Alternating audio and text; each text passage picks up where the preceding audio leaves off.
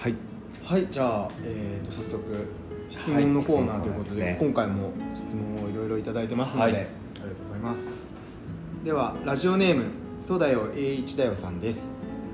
ダンスはあまり知りませんが質問です。人に伝えたいものがあって踊るのかなと思うのですが自分が踊る時頭の中でイメージしたことと実際に体を動かして踊ったものを見た時に違うことはありますか？例えば録画や鏡などで映したものが自分のイメージしてたものと違ったりすることってあるんですか？違った場合はイメージに近づけていく作業を人前で披露するものなのでしょうか？ちょっと補足で、うん。多くのダンスは即興的に見えるのですが、即興的かごめん。即興的に見えるのですが、計算された動きなのかその場その場で違うものなのかが気になって質問しましたっていう、すごい難しい質問だけどまず多分うん伝えたいものがあるとするじゃん。例えば何かこういうことをメッセージとして伝えたいと思ってあのミュージカルとかじゃないからうん。とか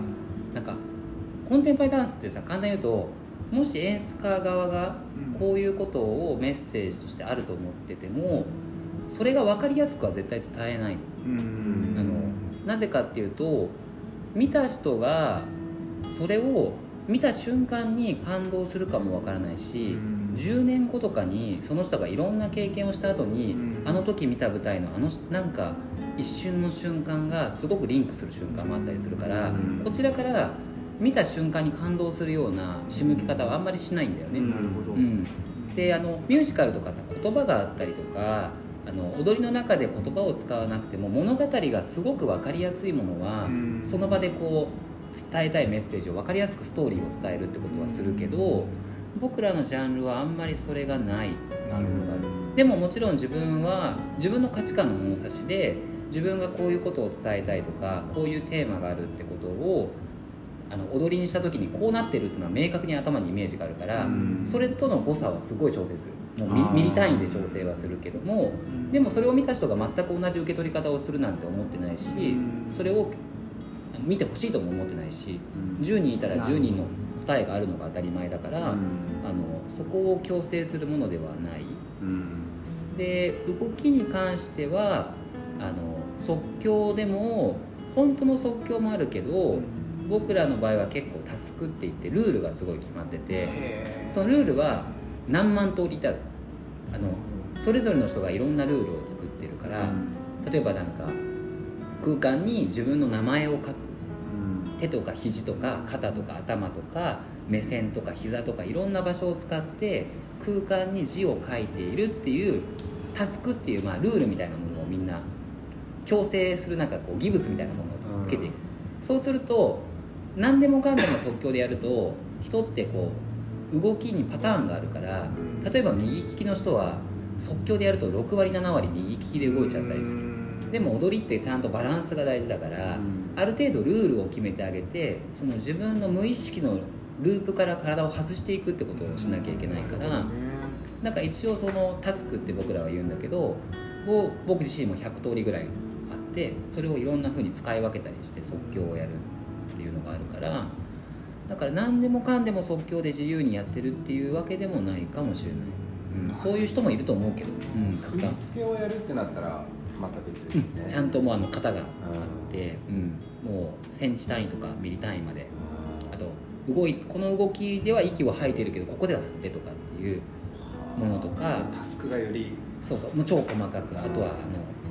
息の使い方とかあの実際に口で音をこう「あ」とか「い」とかって言葉ではなくて「うわ」「いれ」とかこの全然違う擬音的な音で動きを作ったりもするしだからいろいろある、うん、でもそれは演出に合ってるそのタスクを引き出しからこう道具を選ぶみたいにこういう振り付けこういうテーマをお客さんに伝えたいからうん。じゃあこのタスクから引っ張ってこようかっていうのを結構使い分けてて、うん、そうだよね。確かにさなんかこうはっきりとしたお話とか物語があるものばっかでもないもんね、うんうちの月明かりですらもなんか日本にさその月明かりの劇場に来た時はは始めた時はやっぱり結構分かりやすく作ってるつもりなの,、あの正直自分がヨーロッパで今も作ってる作品は日本ではあんまり上映しないようにしてて、結構クエスチョンマークになりすぎちゃうかもなっていうで特にこの地元でやることにこだわってきたから全く舞台を見たことない人がいきなり超マニアックなコンテンポラリーダンス見せられてもクエスチョンマークだけが残っちゃうのもあれかなっていうのが最初あったから、ちょっとストーリーがねある。でうちは特にミハイル・エンデっていうねこう果てしない物語とか「モモ」とか、その児童文学で有名なドイツの児童小説作家の題材を使うことが多かったから言葉は使わないけども物語がなんとなく分かるものっていうのをすごく作ってきてたんだけど、でもそれでも動きにメソッドがあるから例えばただ舞台の後ろから前に歩くだけなんだけど歩いてる人の肌の輪郭がこの煙みたいに消えていくように見えるようにそれは照明とかではなくて動きとしてそういうメソッドを作ってる。の、輪郭線をぼかすっていうんだけどなんか子供とかの体でもはっきりしてるじゃん普通輪郭って。皮膚があるからはっきりしてるんだけど、まるでそこが煙みたいに溶けていってる。空気の中に溶けていってるように見える速度とかあの質感とか歩いてる時に本当に水の上を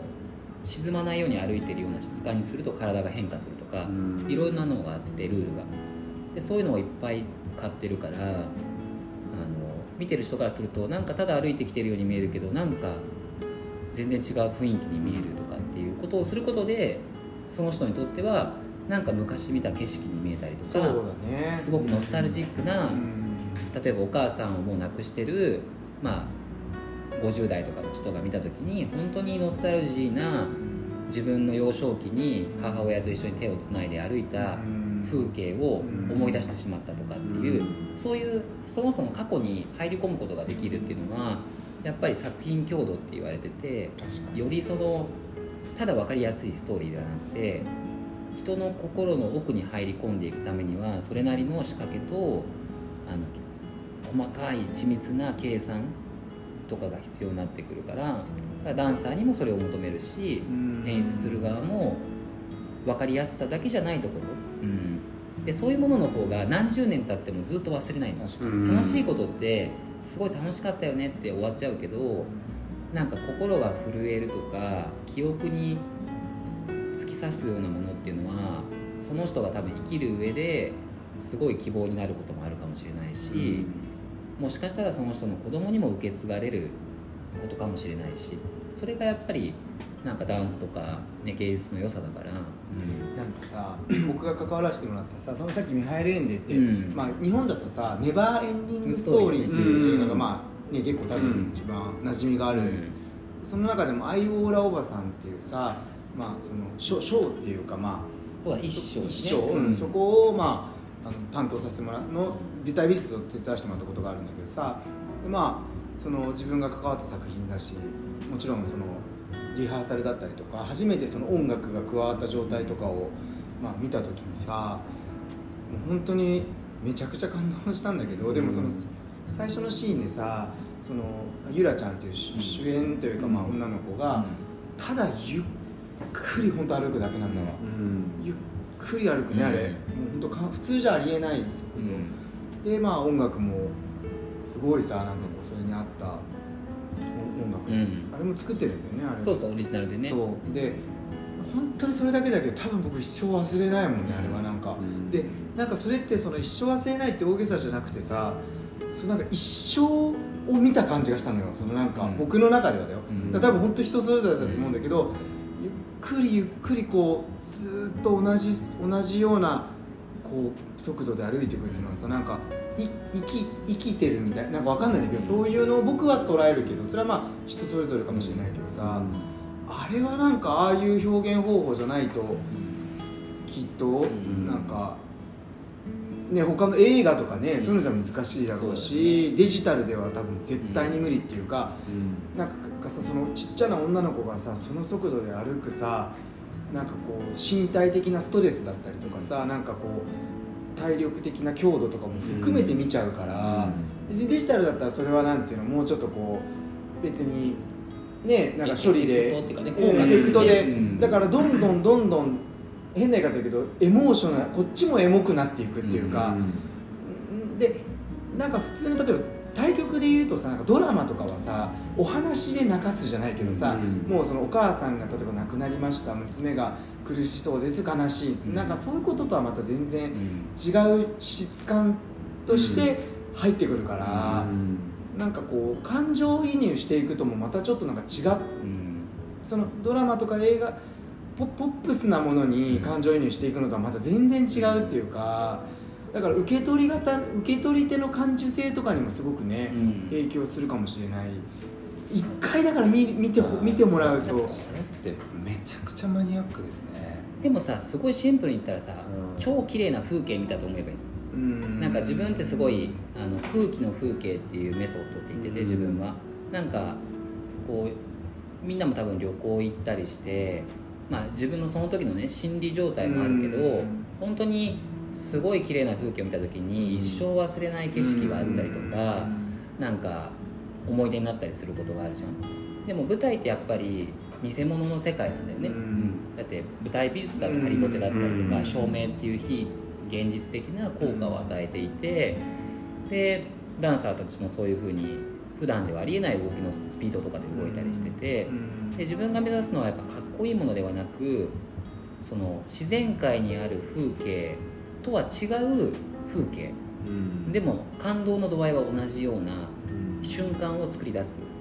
作品全部が面白いってことも大事なんだけどでも人の記憶ってそんな1時間全部細かく覚えてなくてその中ですごく一瞬ゾワッとするエモくなる瞬間を覚えてることが多いからだから自分はやっぱりあの舞台芸術って時間芸術って言われるから流れてるんだけど全てを写真みたいに捉えてて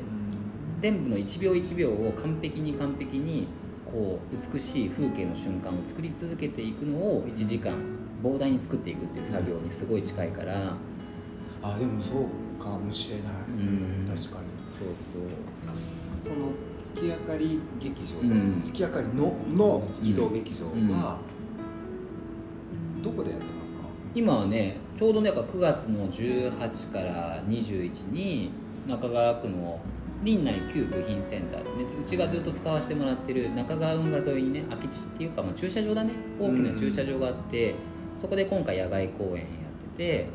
でちょうど3年前から中高生の育成事業って言ってさ子供たちを半年間、まあ、あの無料でねあの週5回ぐらい稽古するのよ。うん、もうそれもスパルタで超スパルタなんだけど、軍曹って言われてんだけど。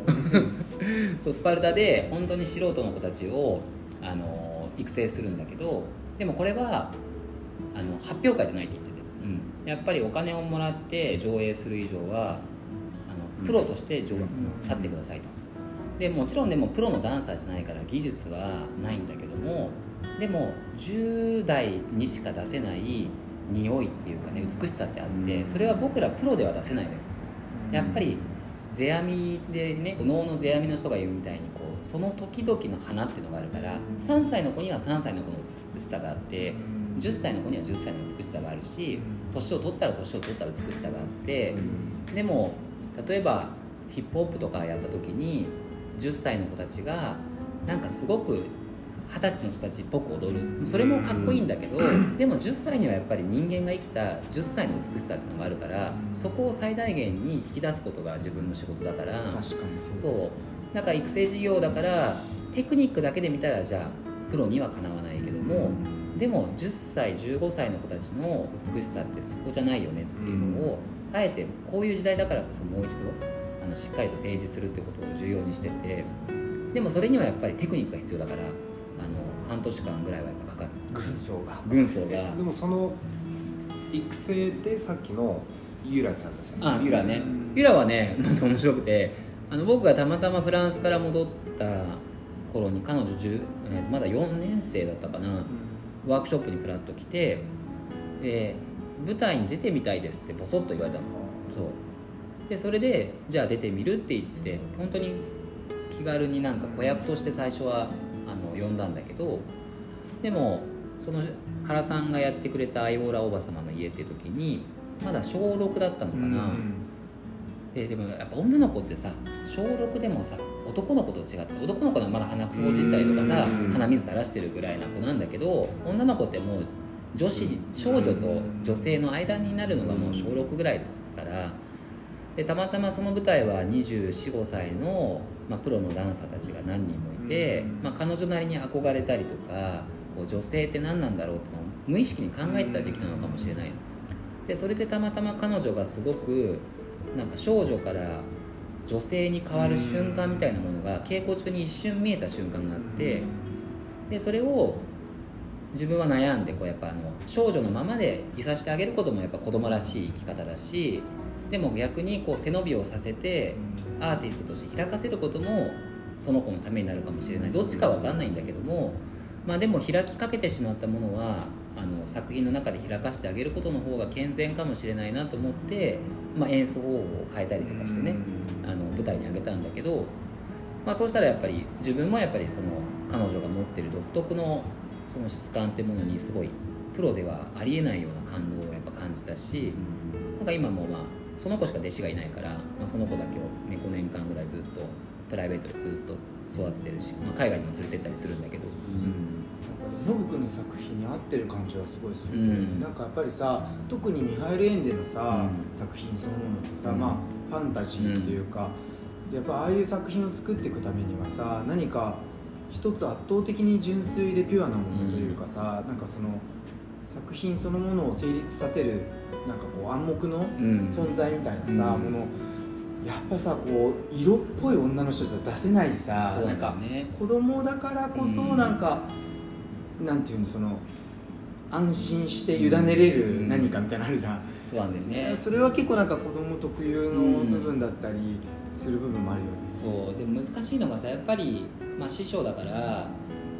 作品としてはそれが素晴らしいのよ、作演出家としてはある種ミューズっていうさ、うん。自分の踊りを一番あの純粋な形で提示してくれるダンサーだから大切なんだけど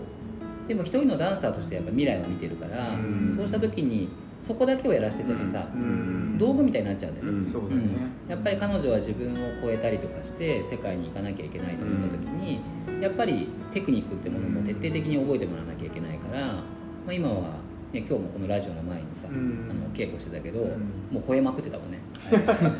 でもうダメだって言って。もう帰れって言って、うん、返しちゃったぐらい。いやなんかね様子がおかしいなと思ったんですよ今日僕。言ってましたね。だからラジオの前にノブ君あのモードかよと思いながら なんで一緒に来なかったんだよね。あなるほどね。そうそう。うだけどまあうんまあそうだね。でもまあそうだよね。だから複雑な気持ちもあるよね。うん、なんか作品としてよくする彼女をよく使うことはできるけど、うん。でも大事なのはその子の未来だから、ん。自分がや引退しても踊り続けるわけだから20 22歳違うからね、うん。ってなるとやっぱり今何を与えるべきか。それはあのユラだけではなくて他のね、うん。今中高生6人いるから、うんみんな同じで別にその子たちがダンサーにならなくてもよくて舞台に行かなくてもよくてやっぱりなんやっぱね怒られてないなって思ううん。あの僕結構怖いから、ん。あの稽古来ててもさ平気で遅刻してきても何も言わなかったりとか、あの学校とか家とかでどういう風なあのこうん。う感じなんだろうとか思うことも結構あって。でもやっぱり僕は常識的なことも教える場所でもあるから、うん。結構厳しいとこはすごい厳しいしフレンドリーなとこはフレンドリーだけど、うん。うん。でもさ前回もそうだけどリリタイアする子はいない？いるいる。あいるんだ、うん。今回も2ギブアップ。人二人ギブアップしてるよ、あの原さんが最初作ってくれた果てしない物語だって、うん。プロのダンサーですらも3人リタイアしたから、うん。すごい細かいから、ですよちゃ細かいこの見に来てくれる人たちって本当に一般の人ばっかりですか？ほとんど一般。あのね僕はねクロ受けは月明かりに同劇場で求めてなくて。そのレベルで？そう。あのやっぱりクロートに評価されるのは嬉しいしマニアックだからね。あごめん。うん、で自分のヨーロッパでやってる浅井信義名義のものとかねピエール・ミロワールっていうカンパニー名義のものはやっぱりプロの人とか海外のフェスティバルのディレクターって言われる人たちに評価されるからそれがまた売れてってなる、うん仕事としてなってるけど月明かりの同劇場はやっぱりそのを広げるっていうかねその舞台が見たことない人が舞台の魅力をまず知ってもらうことが大事だから、あのできればクロートは来てもらわなくてもいいっていうか、本当に家族で来てもらったりとか、うんまあ、地域の人地域の人たちが来てくれたりした方がいいと思ってるから。あじゃあもうその月明かりの移動劇場でやるときはこう、まあ、その物語のあらすじとか、うん。まあ多少パンフレットであったりするんですかあんまり書かない、うん、なんかね固定概念はねなく見てもらった方がいいから全然書かないし、うん、僕ねあの中村達也さんの時、うん。何も説明もなく、うん。いきなり始まってあれじゃないですか、それがすごい良くてだからもうそうだね。僕が見てるの説明されても嫌じゃない？いやいやでも初めてだからああまあそうなんだけどねだからなんかその今みたいにその作品だったりとか、うん。作品なんだってことを今知ったりしたこととか、うん。そういうのを踏まえて遡って考えてみた。あの時見た僕の印象っていうのは僕だけの物語にそうそうそうしかない確かに確かに。それでいいのよ、うん。うん。そうそう、でもほとんどのお客さんがうんどういう意味ですかって聞くの、まあね。そう。やっぱり意味を求めるよそうねそう答えが分かんないものって不安なんだよね、ううん。ん、でも答えは自分の中だけであればいいっていうかそれぐらい多分さ思い出とか記憶とかってさその人だけのものであって誰にも支配されないからいいものだと思うんだよね。うん。だから舞台ってものは僕はそうであるべきだと思っててだから意味なんてことを聞くこと自体がなんかちょっとあん全然違うんじゃないのって、うん。その人の中の感動を大事にした方がいいと思うよっていう。う、ん。うんすごいツールつながりました、つながったところで次の。次の質問。やばい、うん。やっちゃった。いやいや。もう今日は峠まくりでしょこれは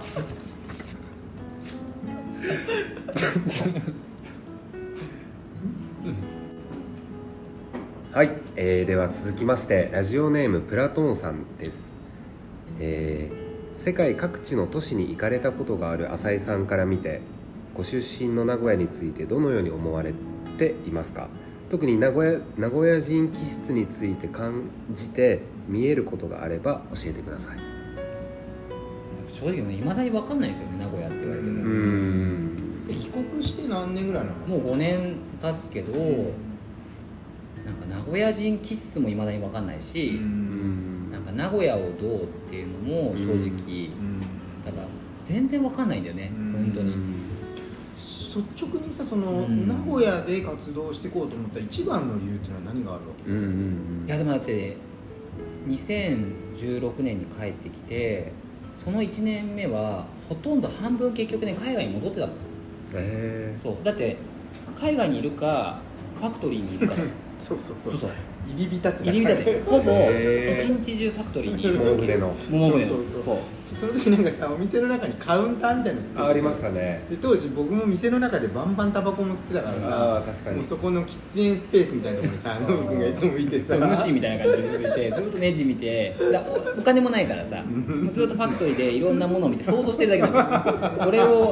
ああ作ったらああなるみたいなさ。だからノブ君いない人が逆に不安になったからね今日ノブさんいなくないですか？みたいな感じで。確かに。ノブ君からしたらもう最高の空間でしょそうそうそう。妄想にふけてるだけの場所だから。あだからあんまりだからそこがあった後にもうすぐに海外の仕事をやりながらそこにいるかあとは東京とかの仕事が多かったーからうん名古屋で実はねほとんど仕事してないの、そう。で小金ができてもさほとんどヨーロッパとか海外のアーティストを招いたりすることも多いし、地元のダンサーとやることもほとんどいまだに少ないから、あんまりこう地元地元してないんだよね、ううん。んやっぱ自分がいいと思ったものを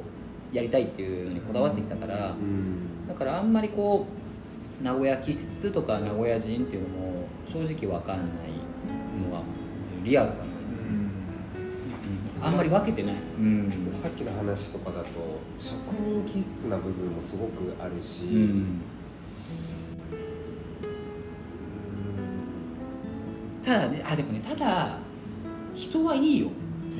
やっぱうちスタッフ全員ボランティアだからさ、簡単に言えば。確かうん、うち6人スタッフいるのね。うん。で、まあ、全員女性のスタッフなんだけどあと1人妖精のような進さんっておじいちゃん70歳のおじいちゃんがいるんだけどでもみんなやっぱりそのなんかみこしを担ぐみたいにこう一緒に小金とかね月明かりとかをずっとやってきてくれてるから、だからそういうのは東京でも海外でもなかった。やっぱりお金との対価でやってきたから仕事イコールお金を払って時間を買うっていう感覚でやってきたものがで名古屋に来てもねやっぱりそう思ってたからなんかえ何でもやるよって言われても、ちょっとなんか信用できなかった、えみたいな感じで思ってたけどでもそれがやっぱり5年もねずーっとその状態でみんなで走ってきてるからあこれが名古屋なんだなっていう人情じゃないけどそういうところがすごいある場所なんだなっていうのは感じる、うん、それ名古屋やったからかな。名古屋。だからノブ君が名古屋出身だからっていうのはあるかもしれないね。やっぱ地元のアーティストを、うん。なんて言うんだろうその、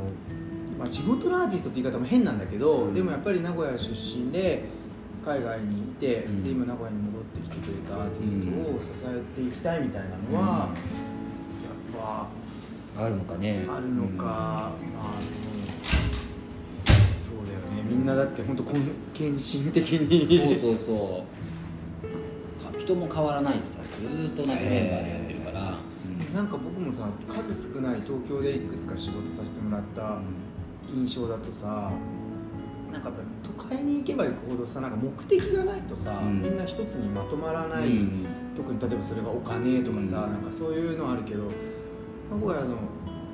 人たちはそうじゃなくてもこう集まれるん。何かがあるのかもしれない、時間を共有するとか感動を共有するとか、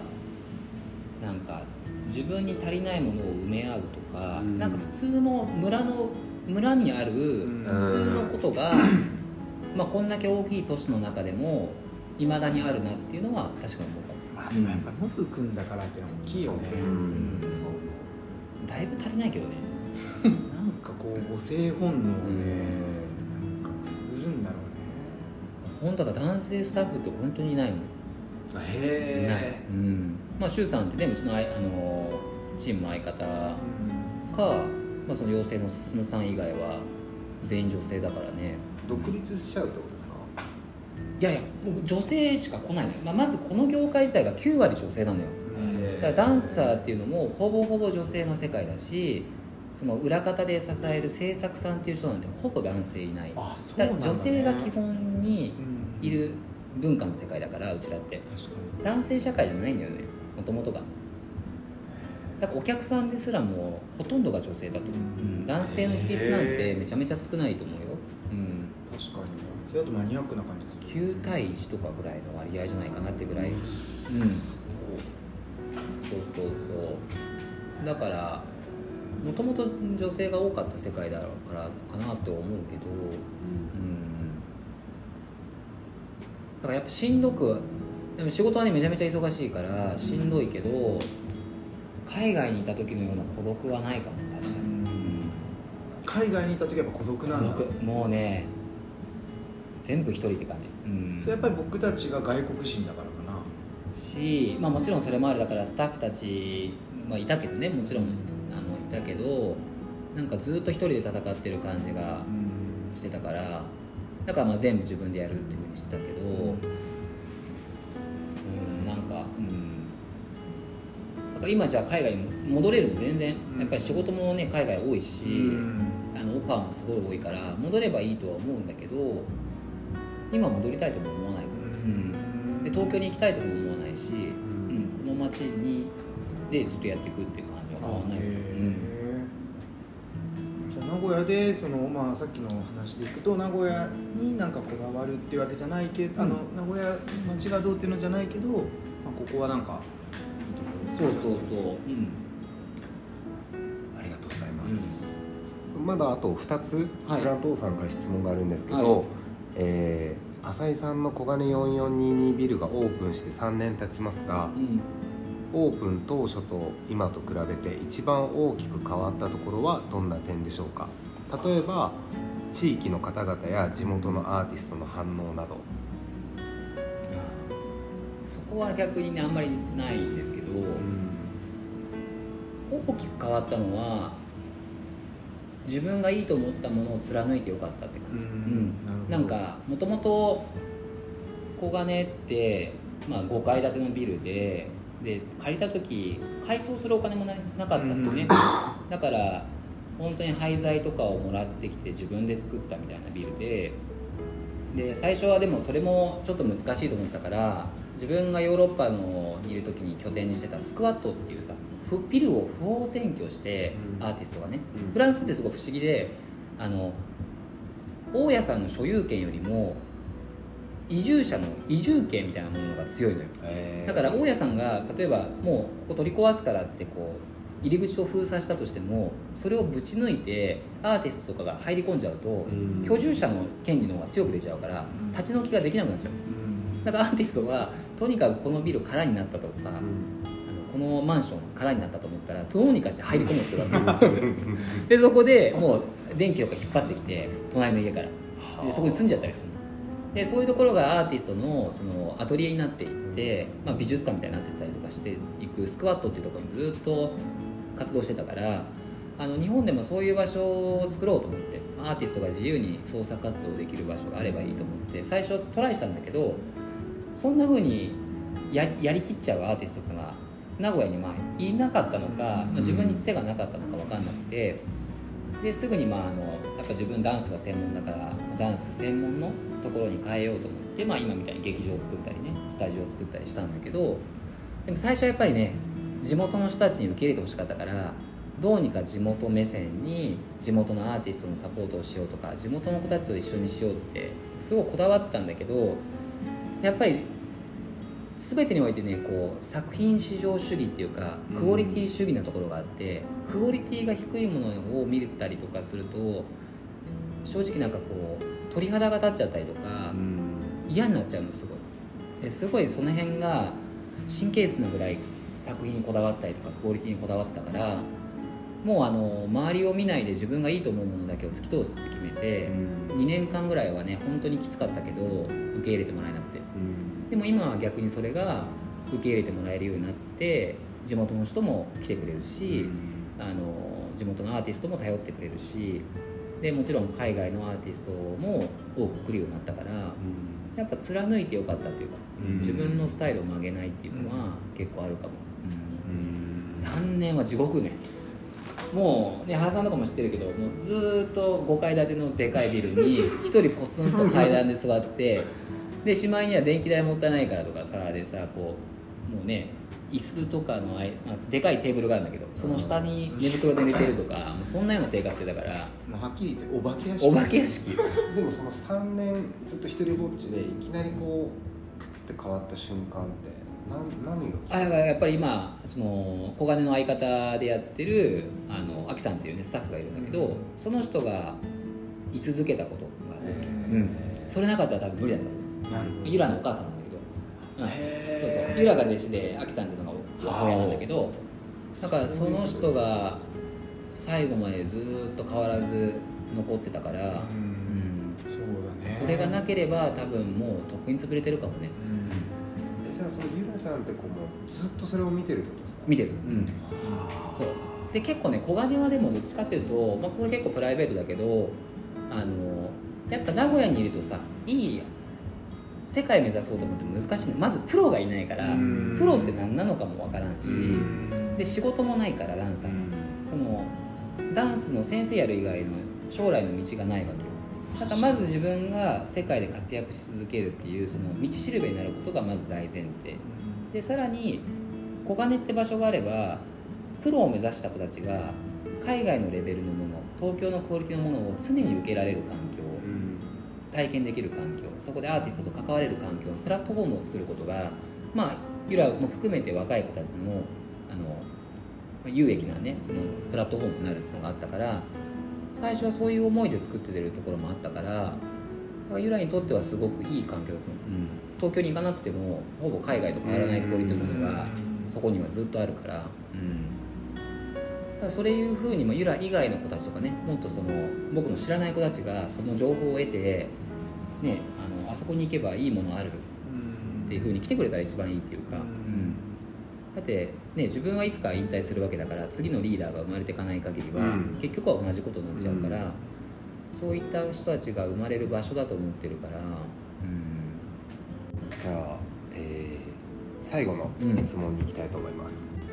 えー浅井さんにというより原さんへの質問なのですが、はい。えーノブ君に初めて会った時この人とは友達になれないなと思ったと言われていましたが今はなぜ盟友になられたのでしょうか？いやあのちょっと言い方がうん微妙に違うんですけど。友達になれないと思ったっていうよりはこういう人とは関わりたくないと思ったっていうのが まあ正直な気持ちで、うん。これノブ君に多分言ったことあると思うんですけど、いや僕そのやっぱりそのさっきも話ちょっと話戻っちゃうんですけど、そのノブ君が夜中にひょっこりストアイファクトリーに来てくれてでそのマジックチルドレンってまあ多分ネーミングが結構、まあ、なんでこんな名前なんですかみたいな話から、まあそのまあ、僕たちもそのマジックチルドレンっていう、ね、会社になる前のイベントをやり始めた頃はもう今の言い方で言うとその中二病うん。真っさま真っ盛りっていうか、まあ、メンヘラっていうか、うん。まあ、大人イコール悪うん。子供イコール正義純粋、うん。お金イコール悪みたいな、もう本当にそういうなんか二極自分の中ですごいダメなダメなっていうかすごいそういう時期の時に作った考え方だから、まあ、そこをこう聞聞いてきてくれたこと自体もすごい久新鮮だったし久しぶりな感じで、だけどやっぱりそのノブ君と最初からそのもらった資料もそうだしさっき言ったビジュアルのイメージだったりでその時浅井信義って何なん何者なんだろうって思ったからネットでノブ君のサイトとか見たりしてノブ君のやってきたクオリティだったり。あとまあそのなんとなく東ど東ヨーロッパの匂いをもうちょっと感じたっていうかで僕たちもその2006年に、まあ、自分たちの会社をスタートしてうん。取り扱ったで2008年にストアインヒストリーを作った時に取り扱ってたそのベルリンとかうん。でワルシャワうん。でオーストリアのブランドだったりうん。で当時メインで扱ってたその大立ブランドのインスピレーションの元になってるのも、ま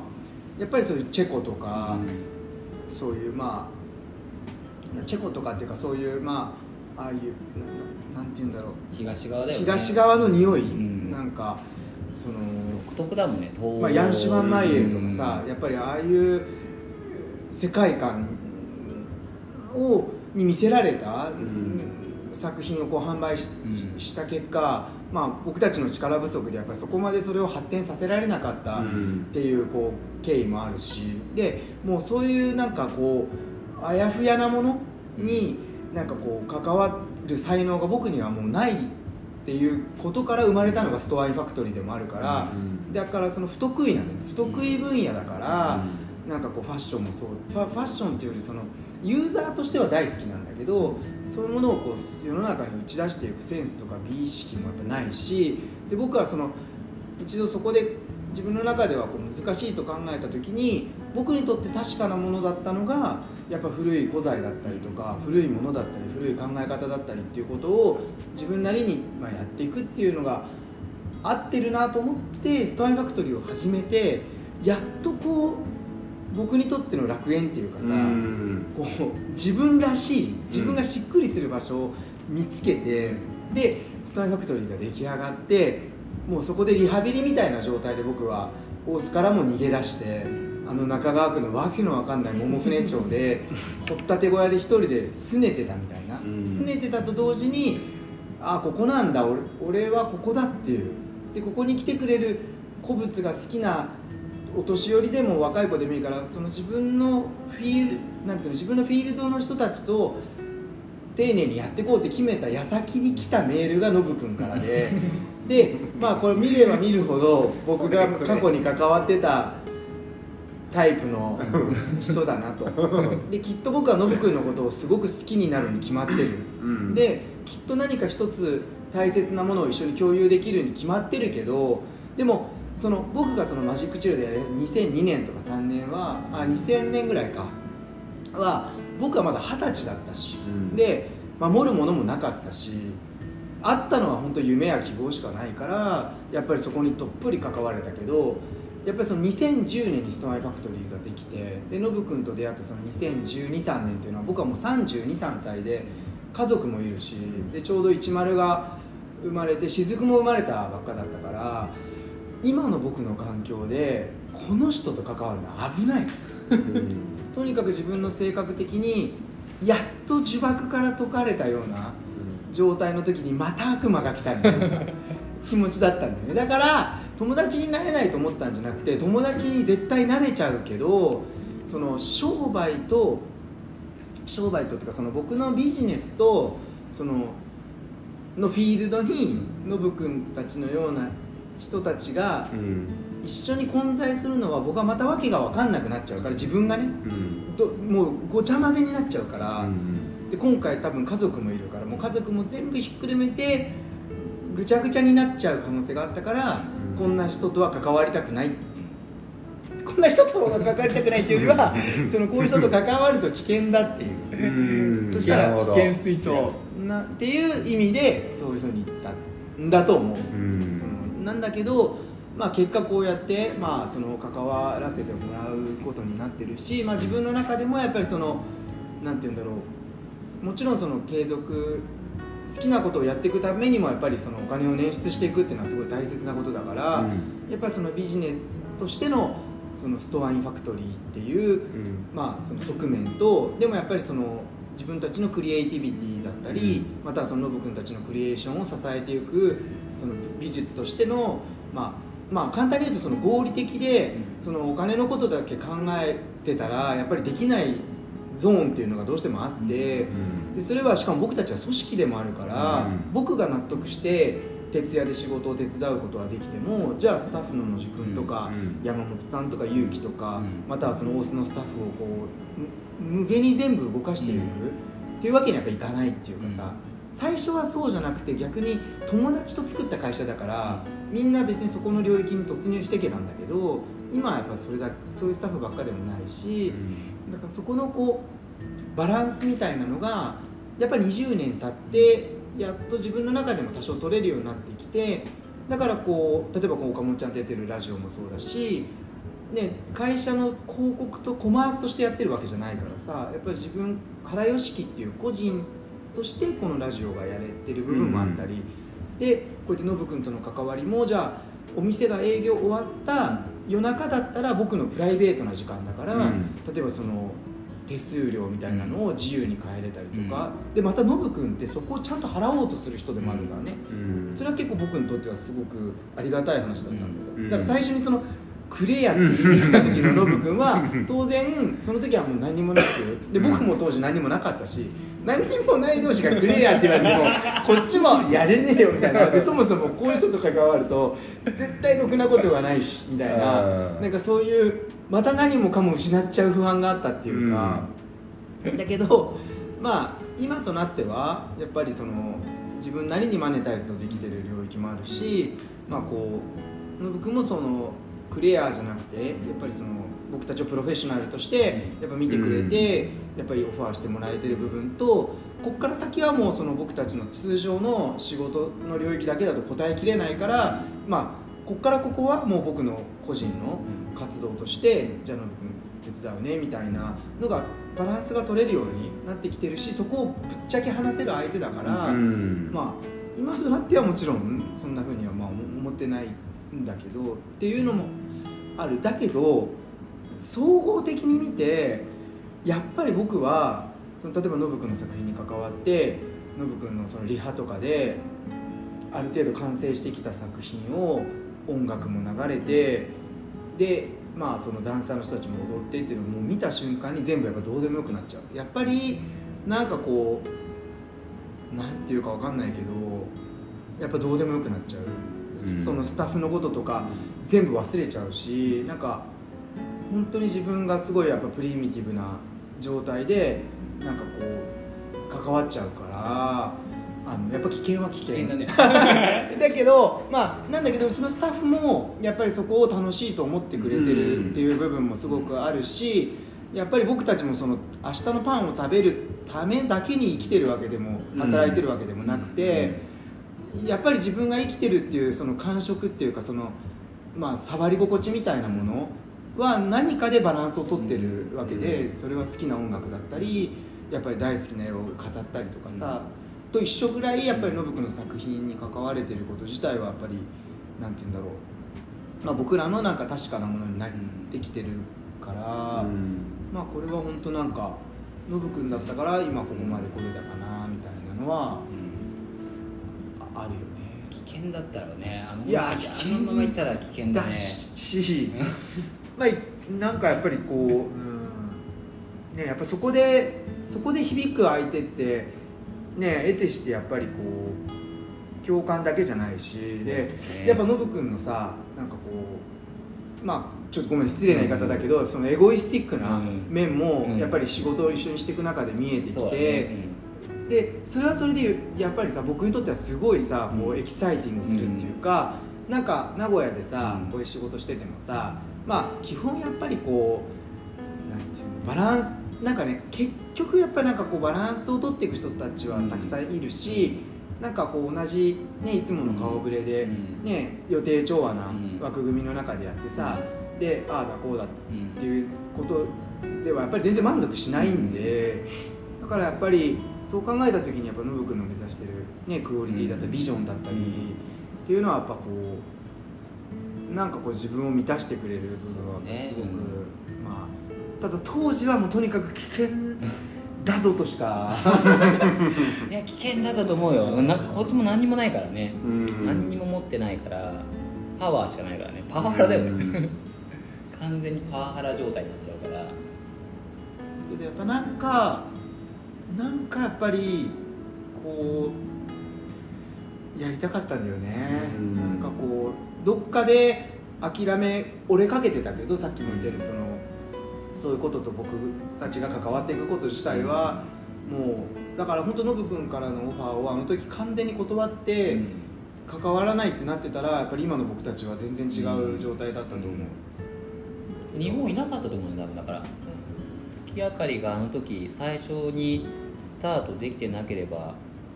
確実にいなかった去年ぐらいでも、まあ、海外に戻ろうかなってしてたぐらいだからね、うん。本当にだからに名古屋で生きていけるようになったのって今年に入ってたと思う、うん。そう。それまではほとんど仕事の9割が海外とねね。東京に依存してたから、ん。なんか不思議な感覚があってさ、こうこういうこと言うじゃん、うん。だからさそうするとさやっぱノブ君がさ、名古屋をもう一回離れてさ海外に出ていっちゃうことをどっかでこう なんていうんだろう。止めたいっていうか、いやノブ君に名古屋に残ってもらうためには名古屋でノブ君が満足するクオリティのものを僕たちができる限り提供しない限りはまた外に出ていっちゃうかもしれないみたいな気持ちにもなるわけどっかで,、うん。でそうするとやっぱり今の自分たちの力とか技術じゃダメだとかもっともっとやっぱ自分たちも成長していかないとこうまた外にどんどんどんどんみんな外に出ていっちゃう。うん。例えば岡本ちゃんだって1回は東京に出ていって、うん。で今暫定的に名古屋にいるけどまたねうん。どっかに出ていくかもしれない、うん。そうなるとどんどんやっぱり僕た僕らはさやっぱりそういうつもりはあんまないから自分の好きなま名古屋っていう街がさ、どんどんこうやっぱり才能がまた流出してってなんか僕にとってはつまらないものになっていっちゃうしなんて言うんだろうこう新しい何かがこう生まれていく要素さっきも言ったようにさなんて言うんだろう。やっぱりその自分ので出会いっていうか例えばそのダンサーとして世界を目指そうなんていうのは、それを目指すきっかけと出会わない限りは生まれてこない発想じゃん、うん。例えばプロ野球の選手になろうとかだったら僕の子供の頃だった。ら毎晩野球見るからさ、で落合が1億円もらったとか見ればさ、うわ野球選手になったら金も儲かるしかっこいいし最高じゃんとかなったり、あととその例えば僕だったらそのテレビで志村けん見てもう面白いしなんか金持ちだしなんかお笑い芸人になりたいとか僕は思ったんだけど、そういうきっかけがニッチな分野ってないじゃん。しかもその分野でなんか自分が憧れれるような存在がないと、うんやっぱりなかなかそういう分野自体がやっぱり育っていかないっていう可能性はやっぱあるからだからなんか、まあ、僕としてはこうストアインファクトリーがそういう部分に関わっていって名古屋のクオリティを底上げできたりとか、その名古屋に何かきっかけがあってもう一回名古屋に戻ってきた人たちがやっぱ名古屋でやれ名古屋からもやれるじゃんって思える何かきっかけに僕たちがなれるならやっぱ頑張りたいなっていうのは常にやっぱりあってだからなんかまあでだけどだからといって絶対名古屋に行ってほしいとかも全くないんだけど、まあ、それはそれで別にそんな大した話じゃないんだけどさ。もね結構満たされてるかもね。だからもうここやっぱさ今もう世界からしてもさ地方ってちなんかフランスとかもさ別になんかパリが特別じゃないっていうか、うん別にそのアビニオンってとこで？アビニオンってもっとマルセイユとかそう南南側だねとかリオンとかさ多分みんな別にニューヨークだって別にニューヨークだけどロサンゼルスとかサンフランシスコとかさうん。いろんな街みんな知っててだから日本の中心が別に東京だけども、地方がもう別にもっともっと面白くていいと思ってるから、うん、で実際に別にここにいて海外にもオファーはいまだにあるし東京にも仕事はあるし、うん。で名古屋にも今逆に仕事かなり多い。名古屋の仕事も多くなってきたしで海外のアーティストも別に名古屋っていうのを地方と思わず全然来てくれて、うん。ね、滞在制作っていうさアーティストにレジデンスっていうのをしてくれるしだから全て自分が求めてたものが別に今はどんどんできるようになってるから前みたいになんかこう海外にいなきゃ何かができないとかね東京にいなきゃできないって気もない。なんか場所はどこでもいいっていうかどこでもやれてしまやれいますてしまう。ツアーっていう、ん。そうそう。あでもそのさ環境があるから自分がこういうことができるっていうふうに思うのか、うん。それともその自分がどこの環境でもで何ができるかって思うその領域がうん。やっぱり広い人ほどうん。別にどこからでうん。もやっていけるんだろうなってことです数年前はなかったよ。やっぱ、うん。ここにいるからできないんじゃないか、まあそれはそうだそうそう。ここ海外に出たりとか東京に出ればチャンスがあるからなんかダメなんじゃないかとかってその名古屋にいるからダメなんだって思い込んでたけど今は全くもうない。それよりもやっぱ人の方が財産だから、うん。うんメンバーがいるかどうかの方が重要で、そうですよね。この 5, 年でしたっけ？そう。5年育ったこうん。とが一番大きいですそうよね。なんか地元っていう感覚はねあんまないんだよ。だからうん。めちゃめちゃ地元なんだけど別に地元の友達全然いないし、うん。そう、うん、それよりもやっぱりこの5年間で作った時間の方が結構重要、ううん。ん生まれた場所っていうのはねあんまり考えてもない、まあきっかけに過ぎないきっかけに過ぎないでぐらいしか思ってない、うん。ということで次のセクション行きましょうか。はい、はランドさんで質問をやって。今回はさ長いね。なんていうんだろう陶芸というよりはもうね山。今回山だね。最終回終わらせるなよ。すいません。ということでじゃあちょっと次のセクションへ、はい。そうですね。ありがとうございました、ありがとうございます。終わりません。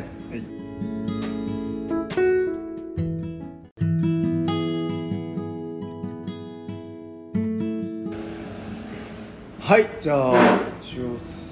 今日の質問コーナーはこれで以上なんですが、はい。あとはなんか岡本ちゃんからなんかうん森君に質問とかどうですか、本当に素朴な疑問ですけど、ん。本当にダンスを始めたきっかけというか、うん。きっかけを聞きたいですね。でもきっかけは超なんかみんなと多分同じだともモテたいとかさ。ああいう感じ、うん、そうそう。あそっちなんですね。それで中学校の時、まあ、もっとちっちゃい時からだけどちゃんとやりだしたのは中学校の時からヒップホップやりだして、ううんただモテたいっていう、うん。その頃はじゃあクラブとかも普通に。めちゃめちゃやってた。もうね名古屋で。今じゃもう言えないからあれだけど中学校からクラブ行き行きまくってたし。そんな人いるの？そう。だから中学校でちょうどギリギリディスコの最後。へうん。あディスコはちょっと終わり終わってるかな。なんかでも IT とかあの辺がまだちょっとそういう匂いが残ってた時期だんし。その頃ヒップホップっていうとほとんどだからラッシュとかあー。サイファーとか。あー。うん、女子大だよね。う、ん。にずっと行っててで高校に入ったらもうクラブのオーガナイザーをずっとやってたから久屋の方のあのところでずっと週に4回ぐらいクラブのイベントばっかり高校生？高校生、うん。はいだからもう歩くチケットピアってやれてる。パー券売りまくるえー、パー。ケそうそうねパー券売りさばきまくることばっかりやっててめちゃくちゃチャラいじゃないですか。めちゃめちゃじゃない、うん、もうアタッシュケースにパー券入れまくってもうパー券売りさばきまくる。ちょっと今までの話どう？本当に。でしょ。衝撃衝撃的にぶっ飛ぶ。そうそう。そんなことばっかしてた、えからのそのコンテンポラリーそうそのままね東京に出ちゃった。あのたまたままだオゾンがあそこのヘラルド？にあった時にあのたまたまね倖田來未さんが、僕らが出てたショータイムにねゲストで来てたのでそれでその時に踊ってたバックダンサーが一人とてつもないやばい人がいてうん。それが今の米津玄師さんとかの振り付けしてる辻本さんっていう人だったの。うん。で名前ももちろん知らなかったしその人はどこに住んでるかも知らないんだけど、うん。東京に行ったらいる気がすると思って、うん。すぐに東京そのまま行っちゃったの自分もノブ君が。そうそう。えうん。ーそのヘラルドで見て。うん。はあ。で、まあ、それでまあ高校卒業するギリギリだったから、うん高校卒業したらすぐ東京に行っちゃってでたまたま18歳の時になんか1000人ぐらいのオーディションでなんか受かったうん。舞台があった、うん。まあ、初めて舞台。だからクラブじゃないところで踊るのが初めて。それがミュージカルなんだけど、ヒップホップのダンサーをいっぱい使う舞台だった。の、うんサタデーナイトフィーバーっていうさ映画にもなってるうん。のを題材にしてうんて、パパイヤ鈴木さんとかが振り付けで、へそう。えそれに初めてオーディションで受かってへでそれでまあ言っても50回公演みたいなものを初めてこうやる時だったんだけどだから初めてヒップホップ以外の舞台に出るっていう時でそうしたら倖田來未さんがたまたま見に来てて、えでその時やってるダンサーを聞いたの。そうしたらその時に一緒に来てた人がその辻本さんと一緒で,、で実は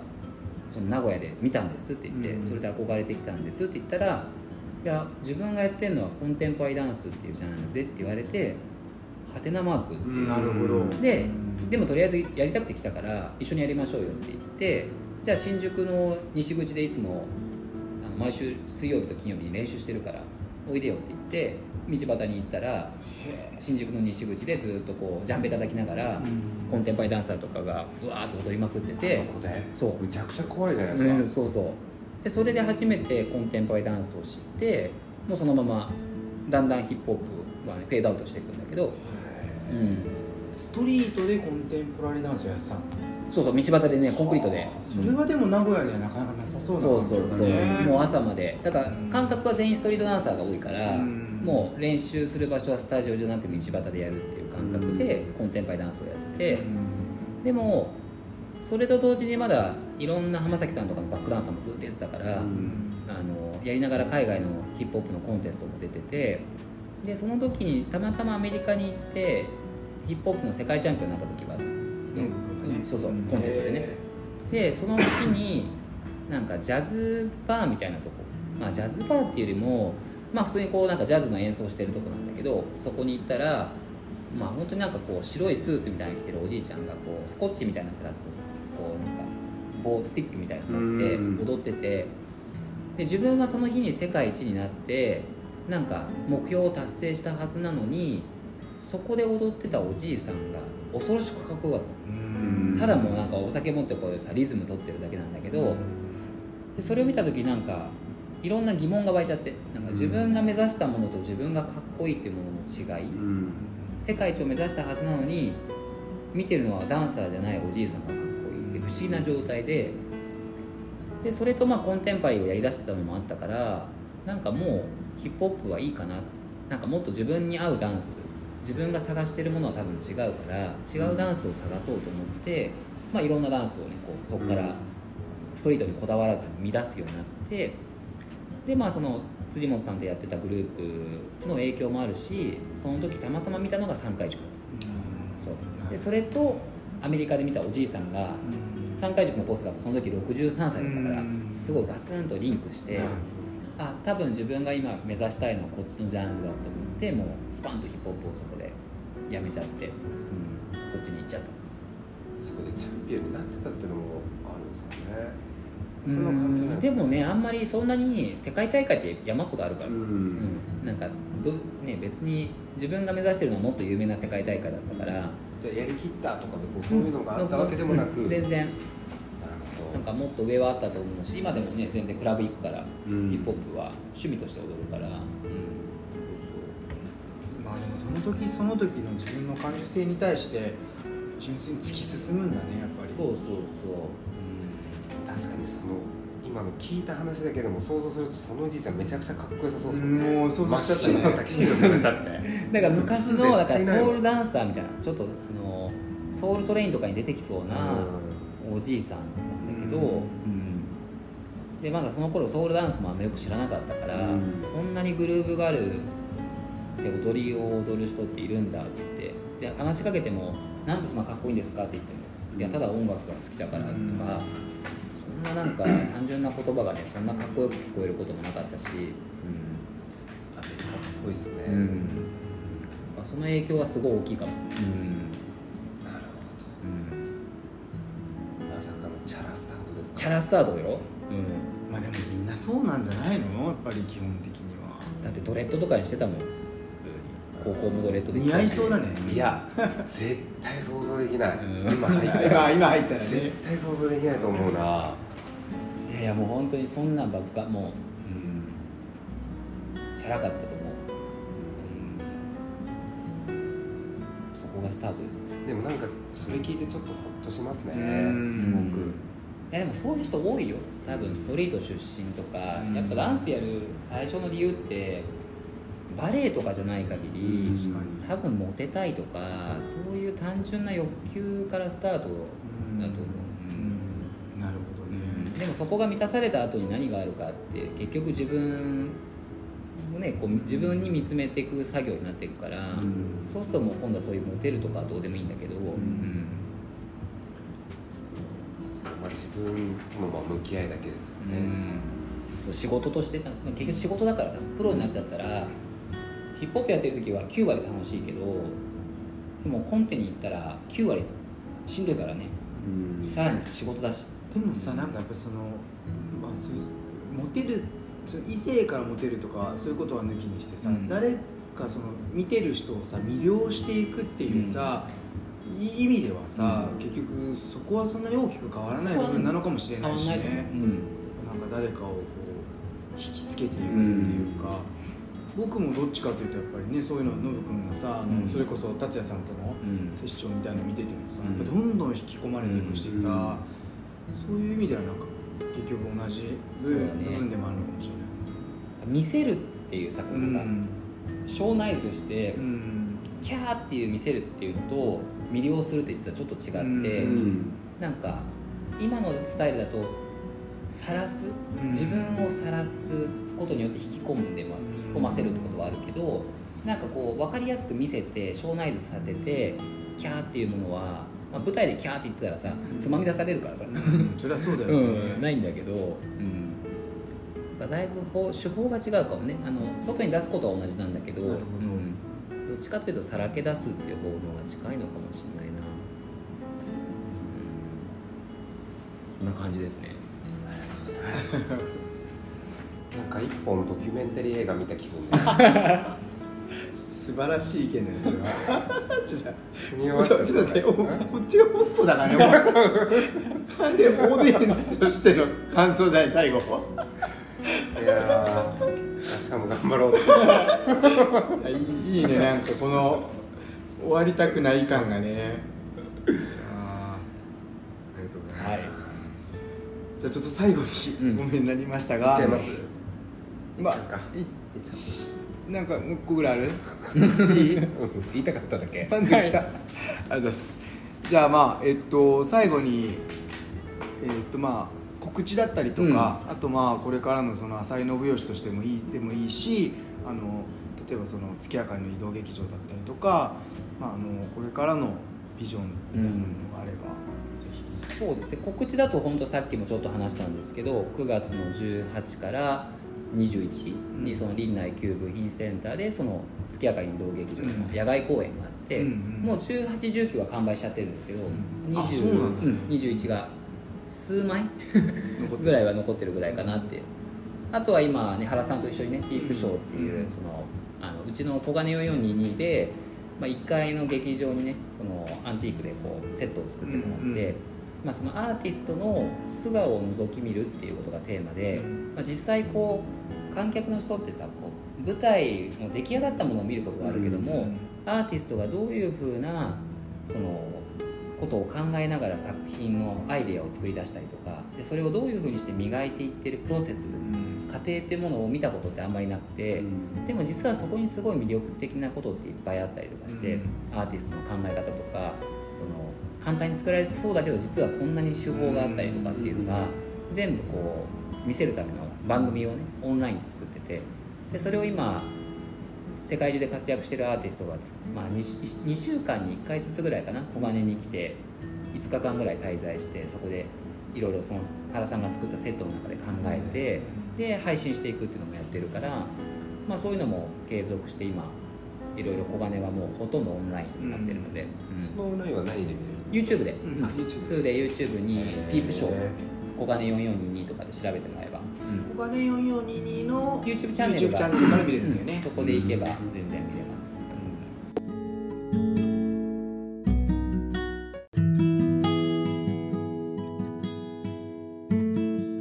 じゃあこういう感じですけどもそろそろ、うん。だいぶあの時間が落ちちゃってるんで。るんで、うん、こういう感じで楽しい一夜だった気がします。ありがとうございます、ありがとうございました。じゃあ楽しみにしてます、は じゃあ今日のゲストは、ダンサーの浅井信義さんでした。はい、ありがとうございます。さよなら